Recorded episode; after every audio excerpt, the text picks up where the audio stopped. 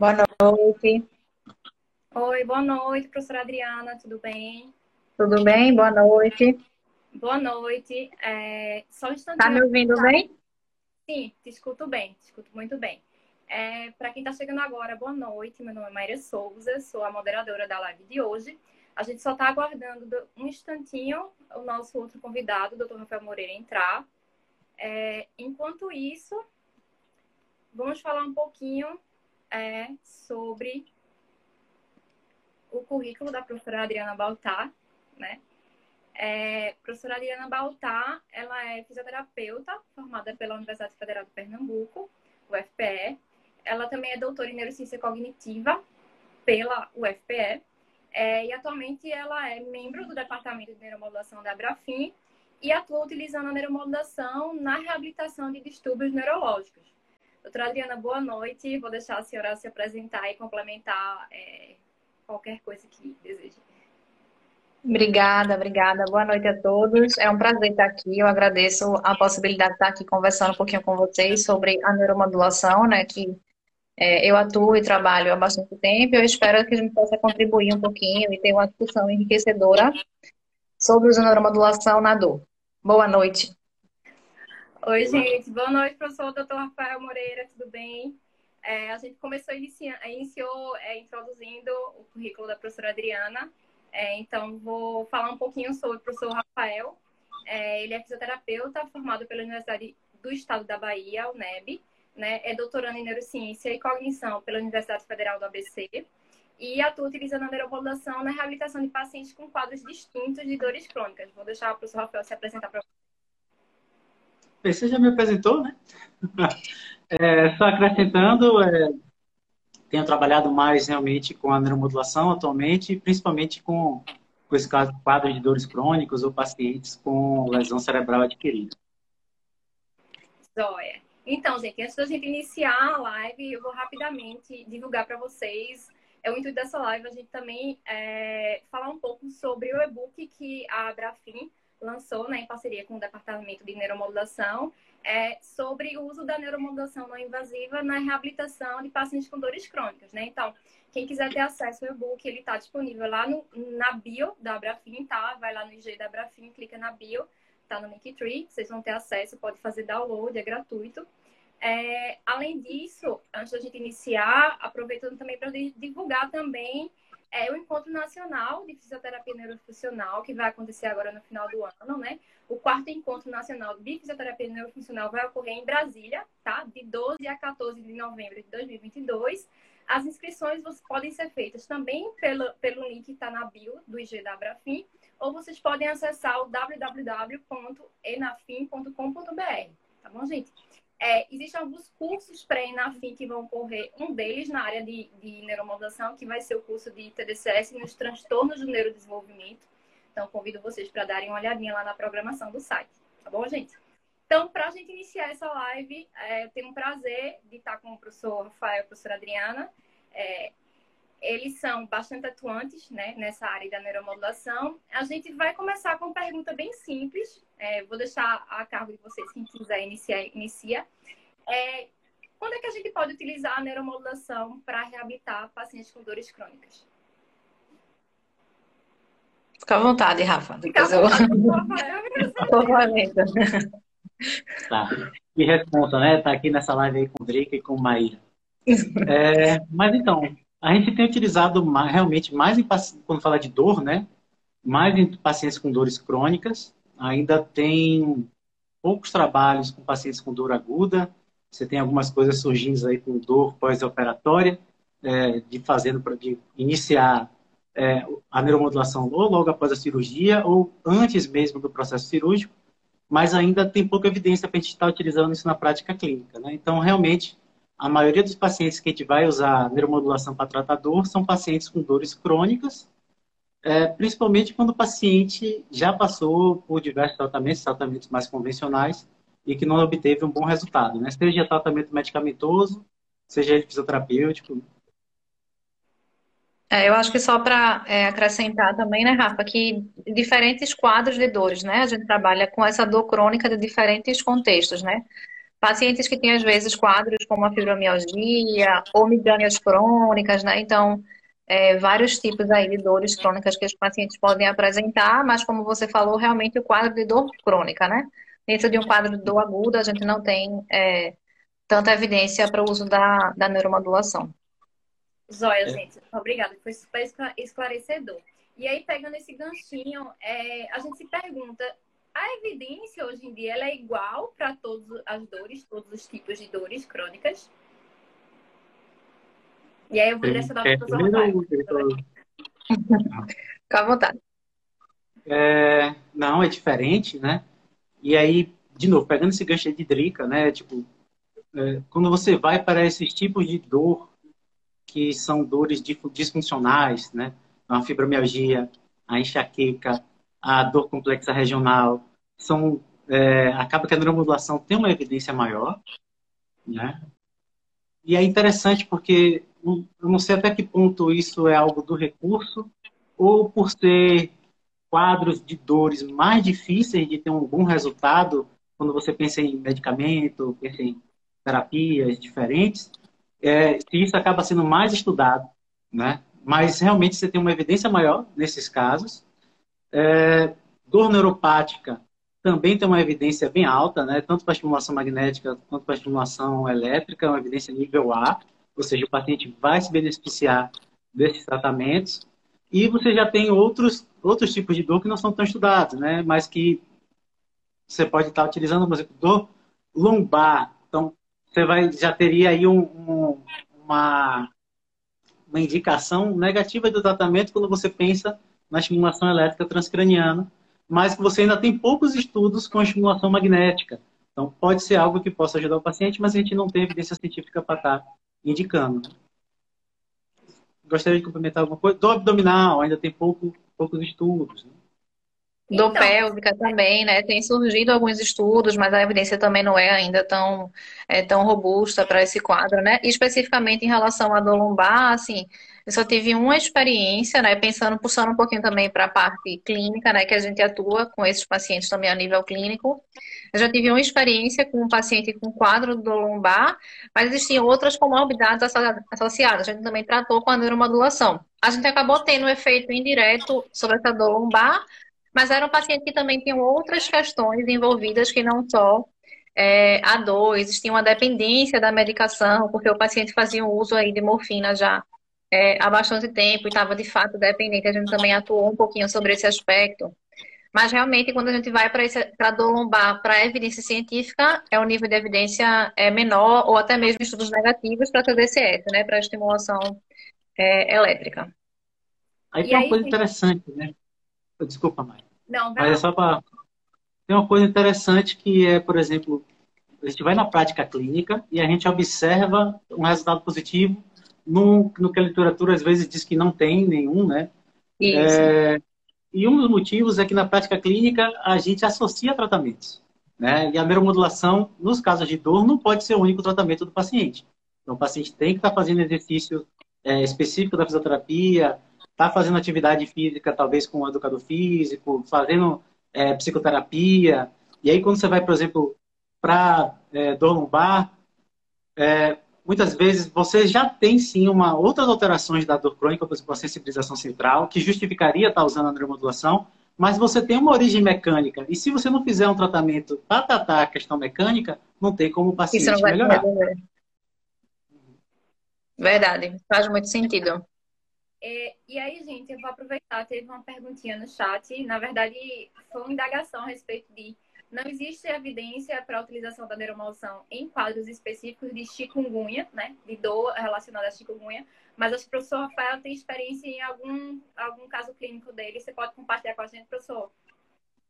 Antes tem pesquisa também, tá? Eu não me lembro se tem um ou mais trabalhos, mas você tem um trabalho do professor Cano, que ele utilizou o TDCS para tratar a chikungunya e teve um resultado bom. E eu já, tem, já testei aqui né, com três pacientes, tá? É, a, a, estimulação magnética e a gente teve um bom resultado no tratamento da dor desses pacientes mesmo. Eles já faziam medicação, uso de medicação há muito tempo e não melhorava. um paciente já estava com essa dor crônica há mais de um ano e os outros dois tinham três meses. Né? E aí foi bem interessante a, essa diminuição da dor. Né? Obrigada, professor. E aí é, é interessante porque a gente pensa na evidência para quadros clínicos diversos, né, associados a dores crônicas, e a gente sabe que a neuromodulação tem várias técnicas que podem ser utilizadas. As principais TMS e TDCS. Nesse sentido, tem alguma técnica que é melhor, tem um nível de evidência maior para tratar a dor crônica ou realmente depende do quadro clínico que o paciente apresenta? É, é uma boa pergunta, né? Mas, assim, você tem algumas indicações, né, por exemplo, pra, que são diferentes para estimulação magnética e para estimulação elétrica transcraniana.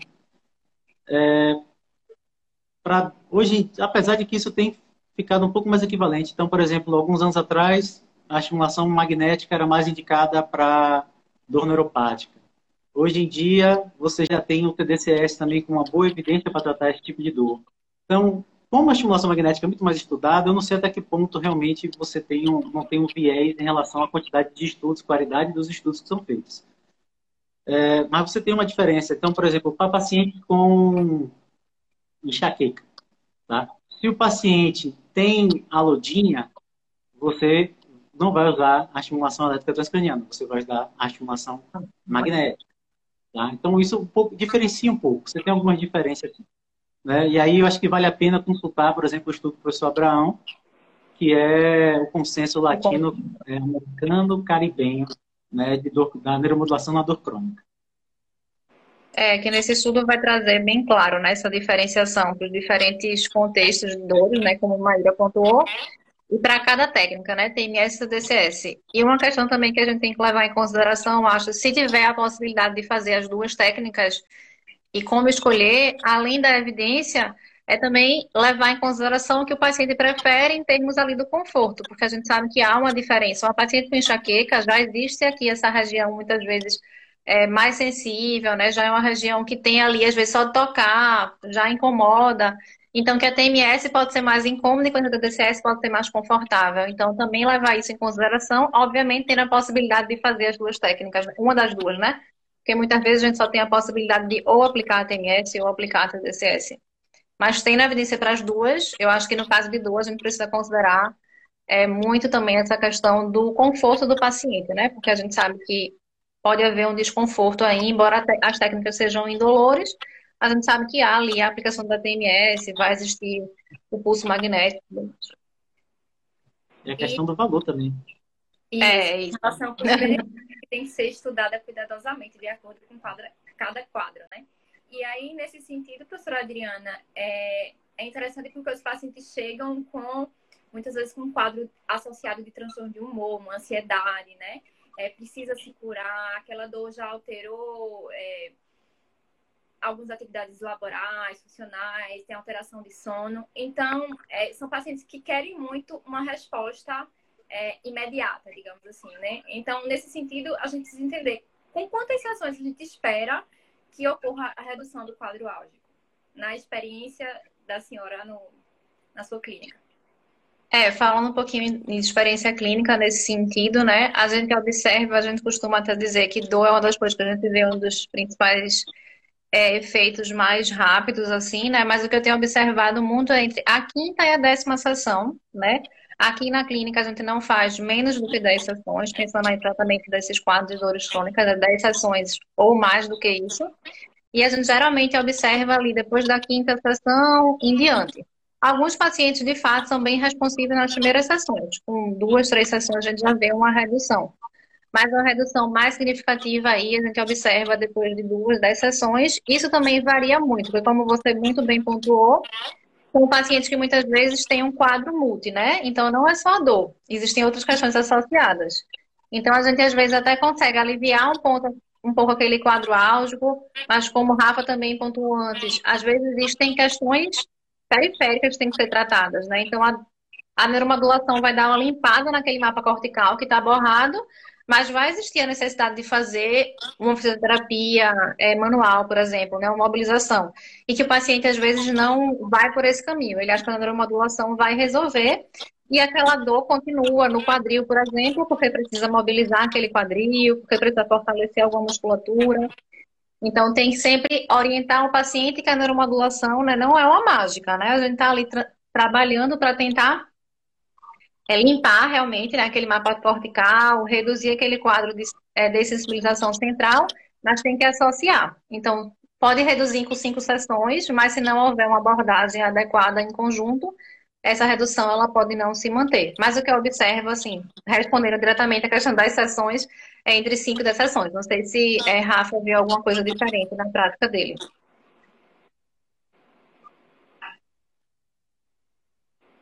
Rafa, vê alguma diferença? Opa, desculpa, deu uma travada aqui. Estão me ouvindo? Sim, estamos Sim. te ouvindo. A doutora Adriana falou Não. que na prática dela a gente espera uma redução do quadro álgico, de, é, uma variação, né? De 5 a 10 sessões. Na tua experiência também é mais ou menos assim? É sim, eu acho que assim, uma mudança significativa a gente só vai ver com essa quantidade de sessões, com 5, 10. É, mas eu geralmente tenho adaptado a, o protocolo de atendimento com menos sessões. Então, com três, é, se eu não tive mudança nenhuma, né? Mesmo que seja uma mudança pequena, eu já começo a repensar o que, que eu vou mudar ali. Se é geralmente algo relacionado à quantidade de pulsos, tá? Ou relacionado à intensidade. Se eu começo com intensidade um pouco mais baixa de 80%, subir para 90%, mas geralmente é relacionado à quantidade de pulsos, né? E aí, com a quinta sessão, se eu já não tive um resultado de novo, né? É, como termina essa semana, já talvez pensar em associar um outro ponto. Mas é muito interessante estar tá está observando isso. O paciente está fazendo esse tratamento de fisioterapia em conjunto, né? Como, é, além disso, qual é a qualidade desse tratamento que está sendo feito?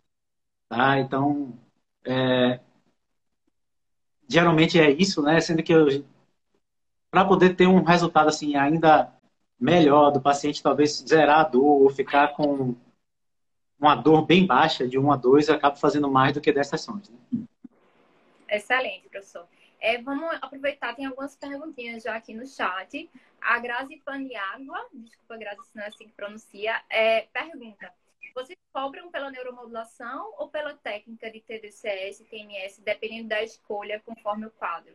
Outra coisa, a neuromodulação é associada a físio e aí vocês fazem a cobrança da fisioterapia associada a físio ou só da neuromodulação? Quer responder primeiro, Drica? Pode ficar à vontade. Complemento depois. Bem, a gente geralmente cobra diferente pela, pela neuromodulação, né? Até porque são equipamentos diferentes. É, então, no momento aqui em Salvador, na clínica que eu trabalho, a gente cobra 350 a sessão de TDCS e 500 reais a sessão da TMS. E a gente sabe que esse valor, esse valor varia bastante, é, a depender da região, é, e também cobra a sessão de fisioterapia, se for tiver fazendo, ou, ou da outra terapia que esteja sendo feita em conjunto. Né? Sendo que nem, é. nem sempre sou eu a pessoa que faço a fisioterapia e faço a neuromodulação. Né? Às vezes a pessoa faz com uma outra pessoa da clínica, ou quem caminha é uma pessoa parceira, ele faz a neuromodulação lá na clínica e depois ele vai para o parceiro fazer o tratamento de fisioterapia. É, a nossa realidade aqui é bem semelhante à, à do Rafa. Assim, a gente tem valores diferentes para TDCS e TMS, até porque são técnicas diferentes, equipamentos diferentes, com investimentos é, diferentes, né? Então, também são valores diferenciados e, da mesma forma, é cobrado pela neuromodulação e, se houver uma abordagem à parte, é feito, é cobrado um valor à parte, né? Então, eu tenho muita prática é, com pacientes é, com fisioterapia neurofuncional. Então, paciente com AVC, paciente com ataxia, paciente com Parkinson. Então, a gente faz a neuromodulação junto com a fisio neurofuncional. Então, o paciente ele paga pela sessão de neuromodulação e paga a fisioterapia neurofuncional é, à parte. E muitas vezes também são dois profissionais. Um que vai aplicar a estimulação magnético-elétrica e o outro que vai fazer a parte da abordagem com terapia ou com outros, com outros recursos. E aí, é nesse sentido, professora Adriana, a gente fala de, de resposta do quadro, né? Acho que vem uma diminuição do quadro álgico de 5 a 10 sessões. Então, a gente imagina ali que nessa média o paciente começa tendo resposta e ele vai evoluindo. Então, gente, nesse início, a gente chama que tem as sessões de indução, né, da neuromodulação, que geralmente são tempos mais curtos, e depois a gente vai espaçando o tratamento para o paciente entrar em manutenção. É na experiência, na experiência de vocês, pacientes com dores crônicas, geralmente fazem ciclos de indução, ou seja, de tratamento direto, de segunda a sexta, por quanto tempo? E aí, como é que é a manutenção desse tratamento? A gente vai se passando três vezes a semana, duas vezes a semana, como é que é isso? Isso é bem individual. é, isso é bem é, individual, pelo menos do que eu tenho visto aqui na prática clínica, né? Porque para esse ciclo de indução, como você falou, que são essas sessões mais é, diárias, né, contínuas, a gente tem mais evidência. Quando a gente vai para as sessões de manutenção, a literatura não é tão clara em relação a isso. A gente vai muito tateando a nível clínico mesmo. Então, o que a gente tem feito é assim, um mínimo de 15, tá? A gente começa a observar a resposta de 5 a 10, mas na maioria dos casos a gente vai até 15 sessões, às vezes até 20 sessões de indução, para de fato aquele efeito se sustentar, porque às vezes essa redução ela se mantém. A gente consegue sair de 8 para 5, para 3, até chegar no nível 2, 1, como é, o Rafa pontuou anteriormente, né? Então eu penso aí de 15 a 20 sessões de indução e as manutenções, elas variam, depende muito do quadro de dor que esse paciente tem, se esse paciente faz uma abordagem associada de forma adequada. Então, a gente começa ou com duas vezes, ou com uma vez na semana, e depois vai reduzindo paulatinamente. Então, de duas para uma, para quinzenal, para mensal.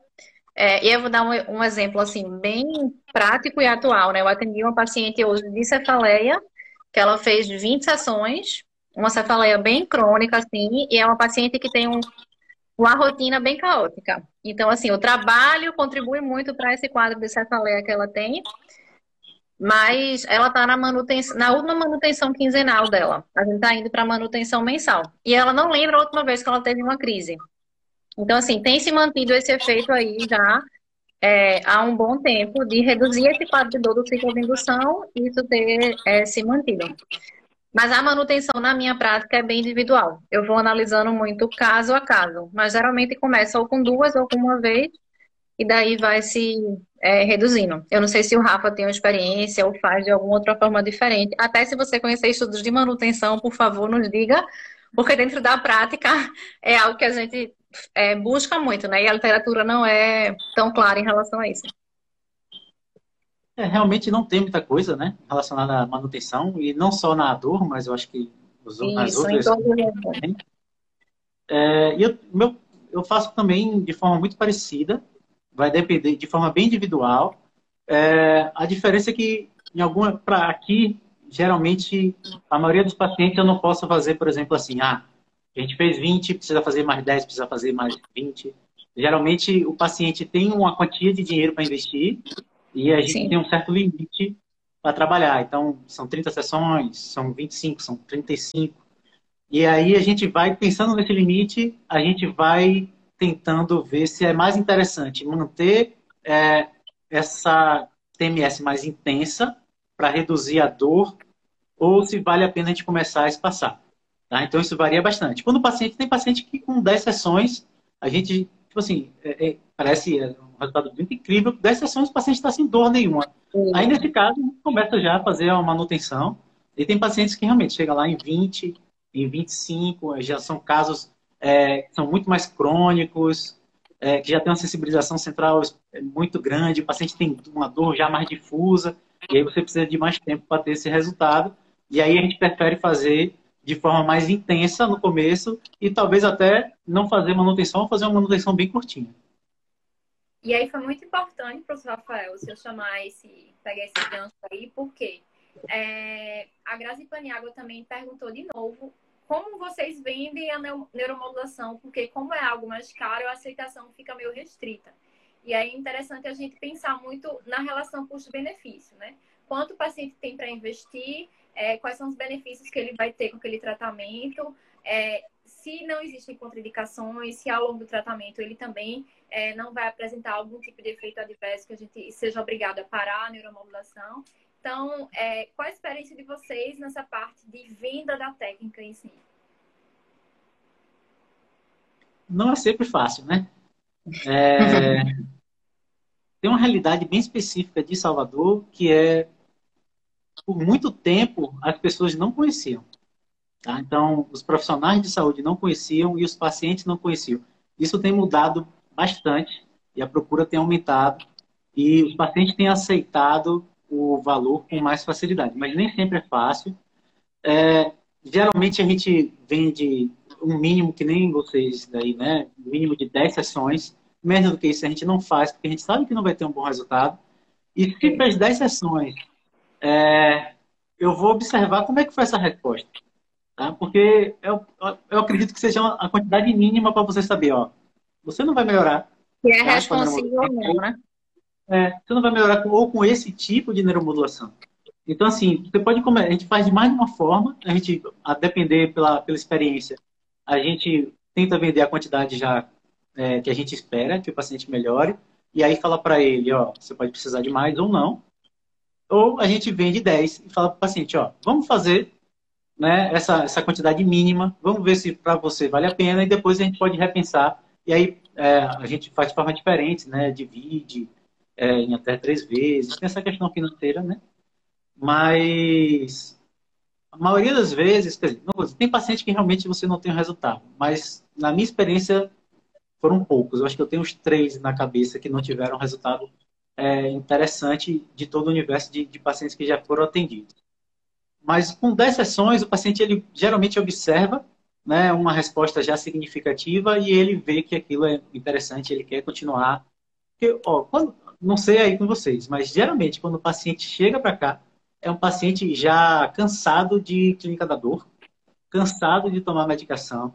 E você vê que a medicação não piora, ou não melhora. Parece até que a, medicação, essa quantidade exagerada de medicação começa a atrapalhar o, a, a, a melhora do paciente, a recuperação dele. É, eu acho que só para é, complementar né, essa pergunta que a Mayra trouxe, Acho que assim como em tudo que a gente trabalha dentro da, dentro da saúde, a gente trabalha com o tripé da trabalhar de evidências, né? Então, é apresentar muito claramente para o paciente o que existe de evidência, o que a gente tem na nossa experiência clínica de resposta, né? Então, a gente vê a resposta positiva para esse, para esse, para esse caso, né? Conhecendo qual é o quadro de dor do paciente, ou qual é o quadro clínico que o paciente apresenta, apresentar valores, deixar muito claro quais são os benefícios que o paciente pode ter, mas também deixar muito claro que a gente não tem como garantir resposta, né? A gente tem aqui na clínica, inclusive, é por padrão, né, por default, todo paciente ele assina um termo de consentimento em que ele assume a responsabilidade de que aquele tratamento pode ou não surtir efeito, porque realmente, como eu pontuei no início, não é mágica, né? Não é uma coisa, não é um, a gente não vai colocar um eletrodozinho ali que vai virar uma chavezinha. E muita gente, a princípio, achava que era isso, até por desconhecimento mesmo, né? Como o Rafa falou, hoje em dia já se conhece mais. Então, acho que é dentro dos princípios éticos de saúde mesmo, você deixar muito claro para o paciente o que existe de evidência, o que você tem de prática clínica, o que ele pode melhorar, ou que ele também pode não ser responsivo apresentar valores financeiros e discutir mesmo. Acho que tem que ser uma conversa muito franca é, e fazer esse alinhamento realmente de, da expectativa do que pode acontecer ou não de resposta, né? Isso mesmo, gente, isso mesmo. É, e aí é interessante porque a gente já falou algumas vezes aqui durante a live que os quadros clínicos são bem diversos, né? As apresentações são bem diversas. E como é que a gente consegue eleger a área alvo para tratar aquele quadro clínico especificamente falando. A gente sabe que quem é da área, quem trabalha com isso, sabe que de base a gente escolhe o córtex motor primário M1, né? Mas existe a possibilidade de estimular uma outra área e se existe, por quê e como? Vai lá, Rafa. é, quando a gente falar de dor, as áreas mais estudadas realmente são córtex motor primário, é, córtex pré-frontal dorso lateral, geralmente o esquerdo, né? Você tem alguns estudos que estimulam o direito junto com o córtex motor primário, mas são poucos. É, tem o pessoal aí tentando, estudando ainda a estimulação, tentando estimular a ínsula, né? Neuromodular a ínsula, mas é, quando você vai parar para ver o universo dos estudos publicados, a maioria é córtex pré-frontal dorso lateral esquerdo e córtex motor primário.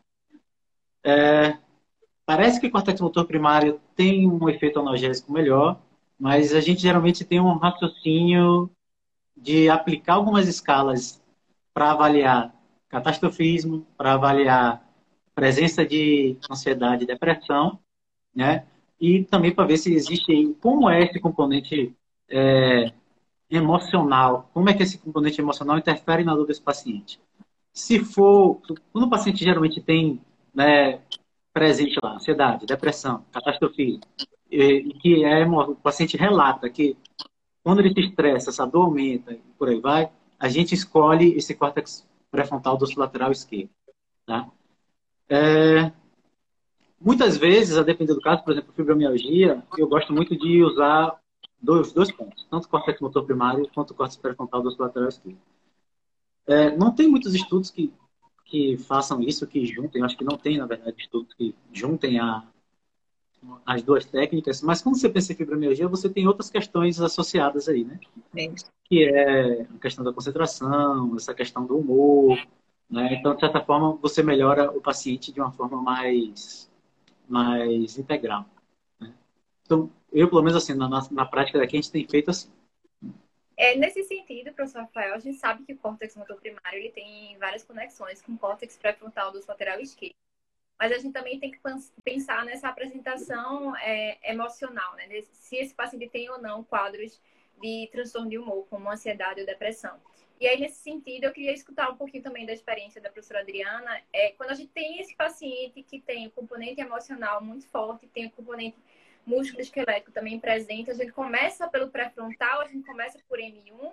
Como é que você faz na sua prática?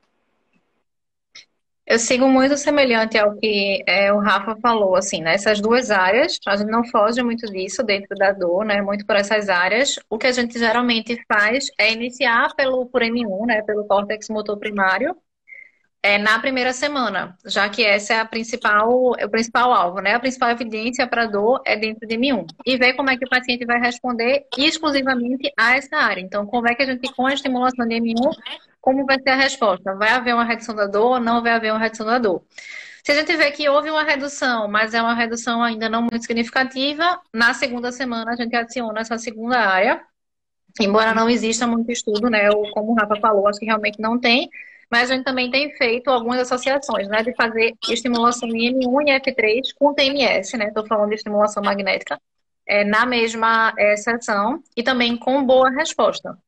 Então, geralmente começa com M1 e depois entra também com ponto F3, né? Que é o córtex é, pré-frontal do osso lateral é, esquerdo. Para alguns pacientes específicos que já vêm aí com esse combo de dor, depressão, né? Que alguns pacientes já chegam para a gente com esse encaminhamento, de alguns colegas que já conhecem a técnica, já sabem da resposta e já mandam para essas duas demandas. E aí, nesses casos, a gente já começa com M1, F3 é, concomitantemente, assim, desde a primeira sessão. Mas, em geral, a gente começa com M1, vê como vai ser a resposta e depois adiciona é, F3. Mas alguns pacientes vão responder só com córtex motor primário e assim a gente segue é, ao longo das, das sessões. Professora Adriana, muito obrigada. Foi bastante elucidativo. E aí, é, continuando nessa linha de raciocínio sobre áreas a estimular, quando a gente pensa em dores crônicas, a gente sabe que tem um componente de alteração central, né, central, mas também tem na periferia. É, a gente estimula ou a gente excita essas áreas para a gente ter a redução desse quadro álgico? Pode explicar, professor Rafael, um pouquinho, brevemente, como é esse mecanismo? Tá. A gente geralmente faz uma estimulação para excitar, né, para aumentar a estabilidade corticoespinal. É, ou, bem, córtex espinal quando a gente está pensando em M1, né? É, mas aumentar a estabilidade da região, por exemplo, quando a gente está pensando no córtex pré-frontal do lateral esquerdo. É, o que acontece é que quando você está estimulando o córtex motor primário, ou está estimulando o córtex pré-frontal do lateral, você não está estimulando só aquela região, mas você está estimulando toda a rede que está envolvida com essas regiões. Então, é, pensando no córtex pré-frontal, você está pensando em córtex motor primário também, como você falou, está pensando ali no sistema límbico, né? Quando a gente faz o córtex motor primário, a gente está pensando ali no, na substância pericapital cinzenta, né? Então, você tem que aumentar, fazer um estímulo pensando em aumentar a estabilidade para poder aumentar a estabilidade também dessas regiões. E aí tem alguns estudos, por exemplo, de imagem é, ou de EG, que mostram que as regiões que estão envolvidas com a interpretação e processamento da dor, é, após uma, uma neuromodulação para aumentar a estabilidade da, da região, eles também têm um aumento de fluxo sanguíneo, têm uma maior ativação pós a neuromodulação. Tá? Então, a gente realmente está é, tá pensando em reverter as alterações causadas pela dor. Né? Então, a dor diminui, massa cinzenta nas regiões, diminui o fluxo sanguíneo e a gente consegue reverter com a neuromodulação. Obrigada, professor. É, e aí tem outra pergunta aqui no chat. A Grazi Paniago, de novo, falou que em relação à excitação, a estimulação de M1, é, quando a gente está falando em utilizar a TDCS como técnica de neuromodulação, a gente, qual a montagem mais, é, mais adequada, né? Eleger C3 ou F3, né? C3, córtex motor primário esquerdo, ou F3, córtex pré-frontal do lateral esquerdo, e fechar a corrente em F2, ou conforme o lado da dor, a gente vai inverter. Bom, pelo que eu tenho visto, acho que o Rafa pode complementar depois ou me corrigir, mas é, a gente estimula, pensando em TDCS, né? Eu sempre vou primeiro para M1 realmente, e eu não tenho a prática de fazer com TDCS duas áreas numa mesma sessão. Então, realmente faço uma única área e começo pelo córtex motor primário. O córtex motor primário dominante ou córtex motor primário contralateral ao lado de maior dor. Mas eu acho que a maioria dos estudos fazem no córtex motor dominante. Então, se o paciente ele for destro, sim, vai ter o ponto C3, que é o córtex motor primário é, esquerdo, é, colocando o ânodo nessa região, né? E coloca o cátodo em FP2, né? Na região supraorbitária contralateral. Então, seria essa montagem de C3, é, FP2. É, e com TDCS, em geral, eu faço uma área só por sessão, não tenho muita experiência de fazer mais de uma área e desconheço algum estudo também que tenha feito. Eu não sei se o Rafa tem é, alguma opinião, uma visão diferente. Não, concordo. Eu já cheguei a fazer mais de uma área, mas não é o mais comum. É, eu não lembro mais o raciocínio do porquê que eu realmente estimulei mais de uma área agora no paciente com dor. O que eu fiz isso mais recente era mais além, é, era com um objetivo diferente, se não me engano. Acho que era para dor, porque era o paciente com lesão medular. Então, era para dor e a outra estimulação era pensado mais em tônus. Então, era uma estimulação que pegava cerebelo e transespinal. Mas é, é isso mesmo, né? Então, você pode estar estimulando. Contra... O, mais, o que a gente mais faz é estimular contralateral a dor, ou se for uma dor bilateral, estimular contralateral, o lado dominante, estimular o hemisfério dominante. E apesar de que, por exemplo, você vai ver algumas escolas que falam que basta estimular o hemisfério esquerdo, mas é, é bem arbitrário, assim. Eu acho muito mais interessante você ir pela, pela direção da dor do paciente. Né? E fechando em FP2. Então, é, tem uma um montagem Desculpa, Rafa. Tem uma montagem para migrânia, né, que faz é, CZOZ, né? Então, estimula córtex motor e estimula córtex visual, porque a gente sabe que em pacientes com migrânia existe alteração da estabilidade é, do córtex motor e alteração da estabilidade do córtex visual. Então, especificamente para migrânia, existe uma estimulação de duas áreas, né? Aumentar a estabilidade de uma região, inibir a estabilidade de outra região. É, e tem essa montagem também cerebelo-medula, né, que é uma montagem recente, é, que também tem sido feita é, para algumas situações. Mas eu acho que a montagem mais padrão, né, a mais clássica, realmente é córtex motor e região supraorbitária contralateral. E aí, é... vai lá, complementa. Só para complementar, uma forma de você estimular duas áreas, que é interessante, que seria, por exemplo, essa do estimular o córtex pré-frontal direito, né? Opa, direito direito, né? Então, faria aqui uma estimulação catódica para inibir, né? E isso faz com que você aumente a estabilidade do córtex motor primário, e aí você vai lá coloca um eletrodo no córtex motor primário anódico para aumentar, entre aspas, aumentar ainda mais essa estabilidade, né? Então, você estaria aí pegando duas regiões que estão envolvidas com a dor, né? É... E tem aquele outro eletrodo que eu ainda não usei. Não sei se vocês já usaram, que é como se fosse uma derivação do eletrodo, um eletrodo em Y, então, você Sim, poderia. Eu sei qual é, mas poderia usei. É, também nunca vi muita coisa, mas pode ser uma possibilidade mais para frente, né? Então, estimular de forma anódica tanto o F3 quanto o M1, né? E fechar aqui em FP2. Sim. E aí, gente, é... uma pergunta que às vezes surge: quadros específicos de dor crônica tem contraindicação específica para o uso da neuromodulação ou as contraindicações são aquelas gerais, professora Diana? São as contraindicações é, gerais para as técnicas, né? Para TDCF ou para TMS. É, não conheço uma contraindicação específica para o quadro de dor, mas muitas vezes os pacientes fazem uso de um esquema farmacológico bem extenso, né?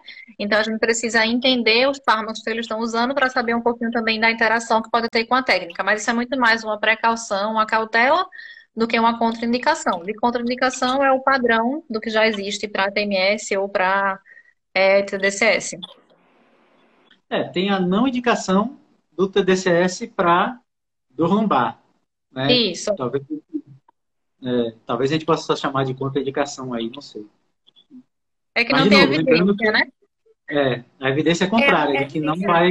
É negativa, não é isso? A é. evidência que se mostra não eficaz o uso para dor lombar específica. Mas, de novo, tem alguns trabalhos que mostram, né, que talvez se você associar com exercício ou se você associar com estimulação elétrica periférica, talvez você tenha um resultado. Mas faltam estudos. Gente, a gente tem mais uma perguntinha aqui no chat é, em relação ainda ao tempo máximo para manutenção. É, a gente sabe que na literatura os estudos são pouquíssimos, né? Esses estudos a longo prazo, de acompanhamento de follow-up. Mas na prática de vocês, tem algum tempo máximo para se estender essa fase de manutenção? Ou a gente vai reavaliando cada caso de acordo com o quadro que o paciente apresenta? Eu posso. Tá, eu, eu vou, Idrica, aí. Joga É, então, é, no máximo, depois, por exemplo, o paciente vem lá uma vez por semana, sei lá, você vai diminuindo. Vamos dizer que você passa de forma bem classicona mesmo. O paciente estava lá todos os dias, segunda a sexta, depois reduziu para três vezes por semana, depois para duas, depois uma vez por semana, depois uma a cada 15 dias, depois uma vez por mês. Aí, para mim, já é o máximo. Depois disso, eu não faço mais. Na verdade, muitas vezes eu não chego nem a essa uma vez por mês. Tá? No meu, geralmente eu termino com uma vez a cada 15 dias e, e pronto. Não sei como é que é aí para você. É, é, é, similar, assim, a gente até chega a fazer a manutenção mensal, mas assim, são duas manutenções mensais no máximo que a gente faz, não passa muito disso. É, mas assim, eu não consigo precisar agora em termos de meses do caso mais longo que a gente teve, que eu acho que talvez a dúvida do colega seja, acabando o ciclo de indução, por quanto tempo se fica em manutenção, né? É, pensando em outros estudos, né, na psiquiatria a gente tem isso um pouquinho mais esclarecido, né? Eu também trabalho com alguns pacientes com transtorno de humor e a gente às vezes faz manutenções mais longas, mas na dor eu não vou saber precisar em termos de meses, mas é muito nesse sentido de semanal, quinzenal, mensal é, encerra. Às vezes fica dois, três meses em manutenção, às vezes um pouquinho mais quando vai para manutenção mensal, é, mas não passa muito, muito disso não. É, uma coisa que eu acho que talvez o, a melhor coisa da neuromodulação para esses pacientes é a neuromodulação servir como um momento de alívio que permita mudanças de hábitos. Né? Então, é, para que o paciente comece a fazer atividade física, né, que ele tenha disposição para fazer é, essa atividade física, ou começar a fazer fisioterapia com maior frequência, procurar terapia, né? Tanto pela essa, essa, essa melhora no humor, com essa melhora da disposição, diminuição da fadiga, né? Então eu vejo mais é, essa uma ferramenta que não só para alívio da dor, mas mais para permitir essa mudança de hábito. E o contrário também é verdadeiro, né? Assim, às vezes o paciente ele está respondendo muito bem, mas acontece algum fator de vida ou algum fator estressor que leva a uma piora do quadro, mostrando assim esse componente emocional da dor muito forte, né? Então, muitas vezes o paciente é super responsivo, mas acontece alguma questão aí na vida do paciente que faz esse quadro é, piorar novamente, né? Então, a gente ali consegue atuar para ajudar nessa redução, né? Do mesmo jeito que às vezes os pacientes conseguem utilizar da melhora para se engajar mais na atividade física, às vezes acontecem questões não controladas, né? Outras questões que fazem essa dor piorar e a neuromodulação vai ajudar a esse alívio, né? E, e aí, professora Adriana, quando a gente fala nos, nas sessões de indução, de manutenção, nas respostas, e a gente sempre costumo utilizar o termo dores crônicas no geral, né? E aí, no começo, como o professor falou, cada tipo de dor vai ter uma resposta diferente. Mas é, eu, como paciente, por exemplo, que eu vou procurar um serviço de neuromodulação para tratar a minha dor crônica, é, quais são as dores crônicas mais comumente relatadas que vocês pegam na clínica e que a resposta é bem satisfatória? Não vou saber te dizer em termos de resposta satisfatória, porque eu acho que eu não tenho uma vasta gama de experiência com dor como o Rafa tem. Eu acho que ele vai conseguir responder melhor. Mas o que a gente mais tem aqui de é, aplicação é migrânia, fibromialgia, dor neuropática. A minha experiência vai muito dessas três, assim. Já tive esse caso do lombar, como eu pontuei no início, já tive um caso de dor pélvica, mas que não foi muito satisfatória a resposta, assim. É um quadro bem complexo, que a gente não teve uma resposta muito é, efetiva. Então, são esses três quadros principais que eu tenho de experiência: dor neuropática, é, pacientes com fibromialgia é, e migrânia. Assim, a minha principal experiência são com esses quadros. E o que eu mais vejo variar de resposta é a migrânia. Eu tenho pacientes com migrânia, assim, que, como o Rafa falou, com 10 sessões eu dou zero.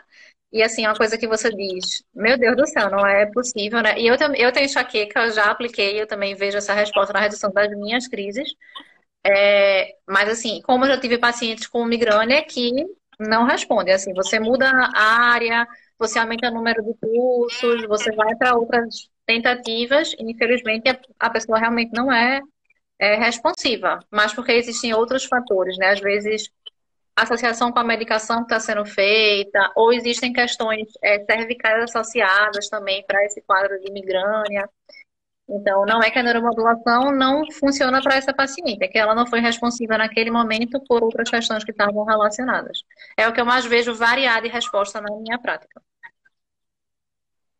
E é o que tem mais evidência, né? São essas três condições. Você tem mais meta-análises publicadas aí com essas três condições. É, para mim, a melhor resposta, mesmo dessas três aí, para mim é dor neuropática.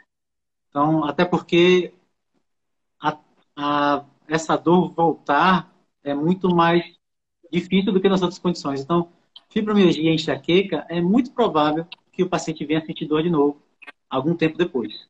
Tá? Então, Sim. você consegue deixar o paciente sem dor por um tempo, mas não é cura, né? Então, essa dor vai voltar. É, e lógico que, como eu falei, essa mudança de hábitos que a neuromodulação permite é muito importante para o paciente ficar mais tempo sem sentir dor. Né? Então, e além disso, um paciente com dor musculoesquelética.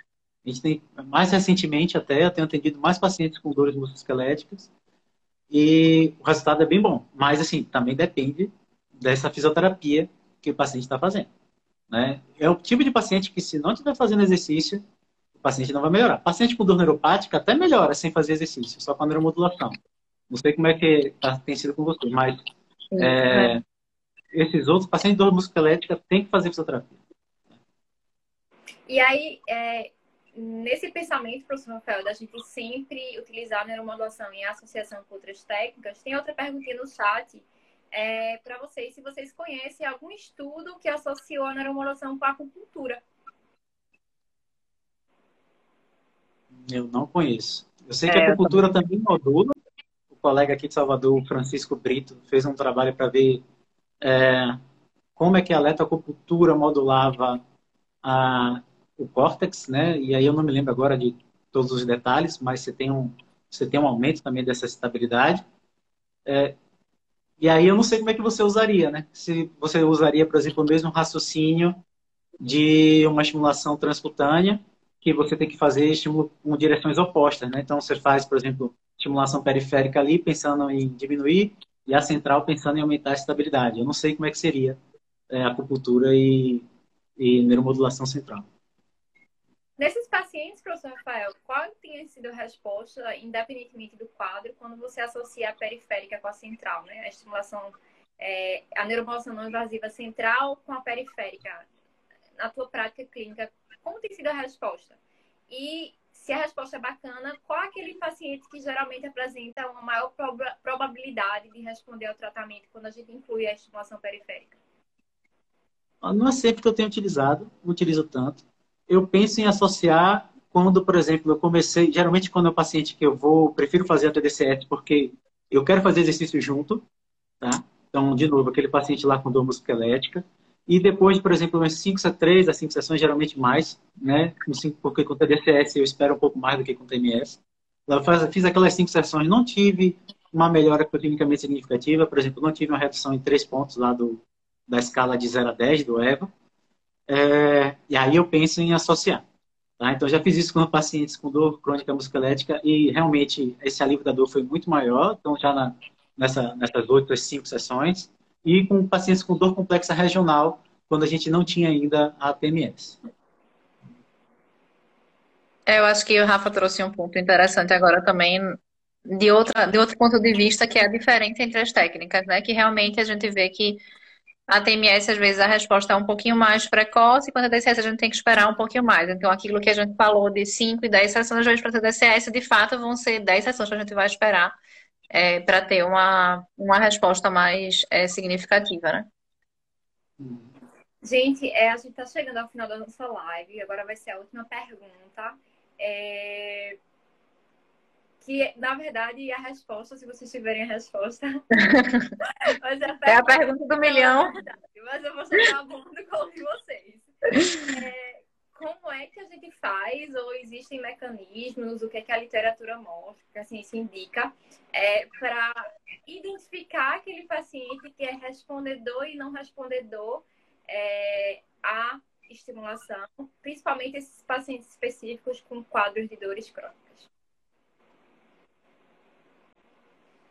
Olha... Eu acho que isso é o futuro da ciência, né? Tem muito se estudado e trabalhado em cima disso, né? Cada vez mais em todas as áreas, não só na dor, né? Tem se estudado muito como personalizar protocolos, como individualizar protocolos, como identificar biomarcadores fisiológicos ou é, comportamentais né, desses pacientes. Então, se você souber essa resposta, Maíra, você conta pra gente depois, porque eu acho que assim, é o futuro da ciência, então não existe ainda. Eu acho que uma coisa que o Rafa falou lá, que ele faz, que a gente também faz aqui, é a aplicação de escalas consegue nos guiar muito, né? Então, identificar se o paciente ele tem um componente emocional, identificar se o paciente ele tem é, sensibilização central, né? Tem um questionário específico para ver se o paciente é, tem sensibilização central, tem pensamento de é, é, catastrófico, né? Então isso ajuda a guiar e a entender de fato se aquele quadro é um, um quadro de dor crônica e pode nos direcionar, né? Mas eu acho que ainda saber quem é o paciente responsivo, quem é o paciente não responsivo, é, ainda é a pergunta do, do milhão. Mas a ciência está aí para nos ajudar a responder em breve, se Deus quiser. É, eu concordo com, com o Drica. É, acaba sendo um teste, né? Teste erro. E acerto erro, né? Você vai ter ver se realmente o paciente responde. Mas pode ser que o paciente não responda para uma técnica, mas responda para outra, né? De neuromodulação. É, uma outra coisa interessante que pode dar uma pista é, por exemplo, satisfação do trabalho. Como é? Esse paciente gosta do trabalho que ele está? Né? Então, isso acaba muito, não só para a neuromodulação, mas para outras terapias que a tratador, se o paciente vai melhorar ou não. É, uma outra coisa que dá pista, mas que nem sempre a gente acerta, é há quanto tempo esse paciente tem dor né? e quanta medicação esse paciente já tomou e o resultado dele com esses tratamentos. Então, quando você pega um paciente só de 10 anos de dor, que já fez de tudo e nada melhorou, eu já fico preocupado. Né? Porque existe essa possibilidade de a gente não ter uma resposta. Mas a gente só tem certeza, infelizmente, é, testando, né? fazendo a neuromodulação e vendo, esperando o resultado. E aí volta para aquilo que a gente conversou. Desculpa, só, só para complementar que a gente conversou, que é deixar deixar muito claro isso para o paciente, de que, assim, o paciente com 10 anos, que a gente não sabe se vai responder, deixar claro de que vai ter mais uma tentativa. Muitas vezes os pacientes vão topar fazer essa tentativa, porque eles já tentaram de tudo. E a neuromodulação ali, muitas vezes, é mais um recurso ou o último recurso que esse paciente está disposto a, a investir. Mas é deixar muito claro para o paciente, né? Desculpa, Mai. Tranquilo. É, gente, eu queria agora agradecer a vocês imensamente a disponibilidade, vocês estarem aqui compartilhando a experiência de vocês, tanto da prática clínica como da pesquisa. É, foi muito boa a troca né, de conhecimento. É, antes de finalizar a live, só lembrando para você que está assistindo a gente, é, vai lá, acessa a bio do, da Abrafim, lá você vai ter acesso a, ao download do e-book, dá uma conferida. E também a divulgação do ENAFIM, tá? Do quarto Encontro Nacional de Fisioterapia Neurofuncional, de 12 a 14 de novembro desse ano, tá, gente? É, agradeço a todos vocês que compareceram. Essa live vai ficar gravada, então quem não pôde estar, é, compartilha aí com esses amigos, com esses colegas e até a próxima. Obrigada, boa noite, gente. Tchau, tchau. Obrigado, gente.